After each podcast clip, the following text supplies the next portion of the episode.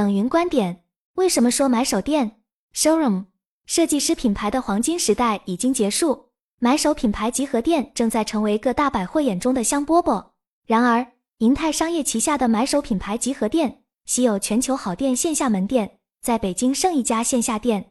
商业那点事儿，小编走访发现，目前稀有全球好店金融街购物中心店、蓝色港湾店和侨福芳草地店均已撤店。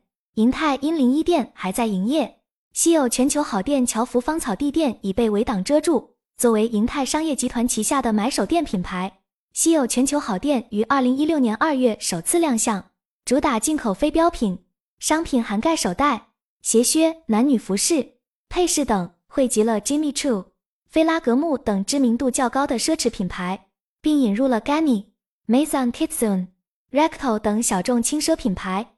高峰时期。北京的稀有全球好店约有五家线下店，其中稀有全球好店北京三里屯店、侨福芳草地店和金融街店的前身，均为欧美小众设计师品牌买手集合店 Icon。二零二一年，该品牌被银泰商业收购，与稀有全球好店的供应链融合后，合并为稀有全球好店，进行线下的扩充布局。从全国范围来看，目前稀有全球好店约有十多家线下店。据了解。未来其将主要布局厦门、青岛等非一线城市。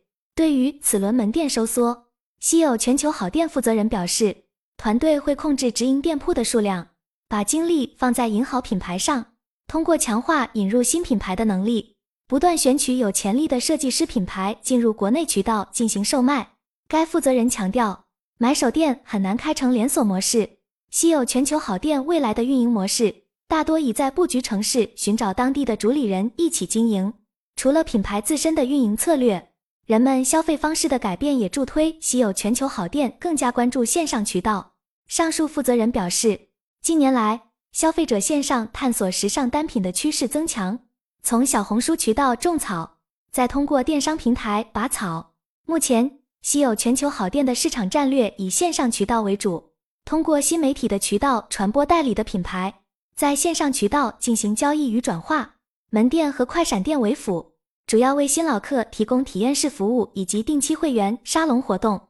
据了解，稀有全球好店未来将专注于线上渠道和供应链的供给，预计在二零二五年前完成线下门店的升级与调整，让线下门店以新的零售形式进行展现。在药客研究院院长周婷看来，随着 Z 世代客群的兴起，对消费体验的追求正成为热点。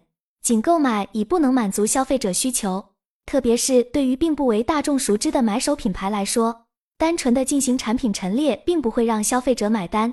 周婷认为，现阶段小众买手品牌想要在内地市场崭露头角，打出品牌知名度成为发展重点。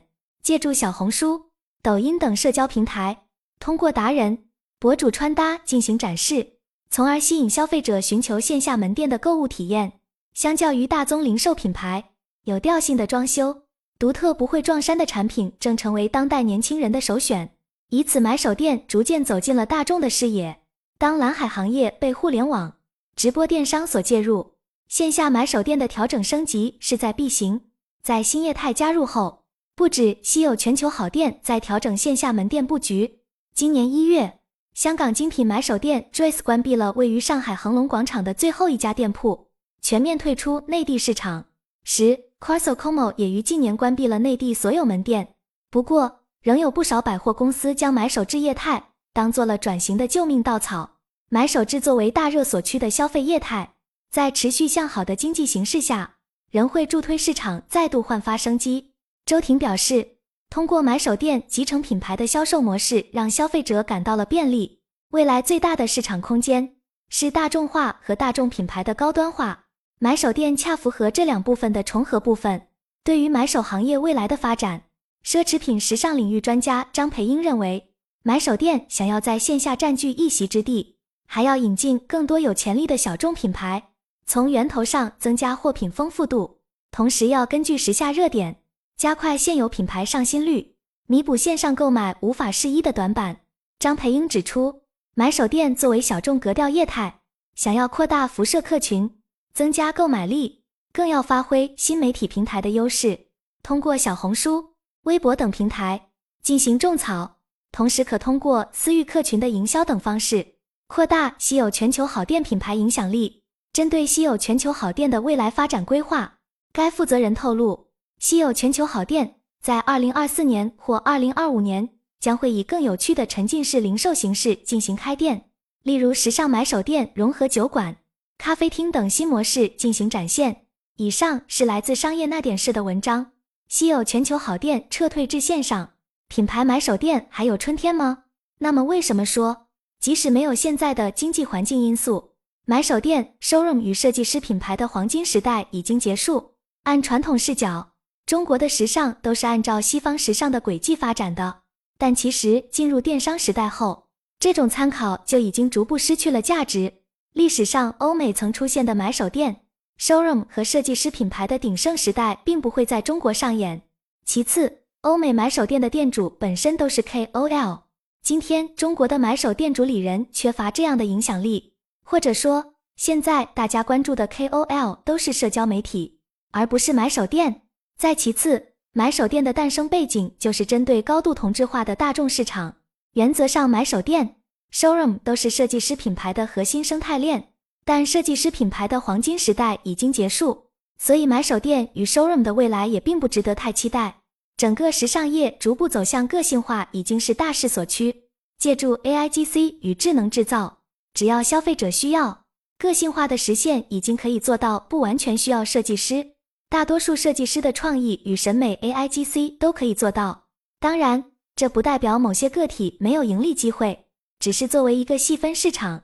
它的价值将不会像过去的欧美那样吸引人，也不代表设计师没有未来。真正有创新能力的设计师还是稀缺的。AI 淘汰的主要还是选款师和改款师。时尚业的未来只有一个，就是好好拥抱科技化，以及避免再走欧美已经走过的商业轨迹。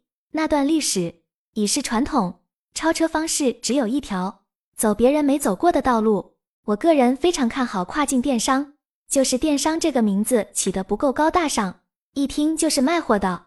跨境赛道大概率会诞生中国第一家有品牌价值的时尚品牌，但它的名字不该叫西音，我叫它跨境品牌。作者冷云。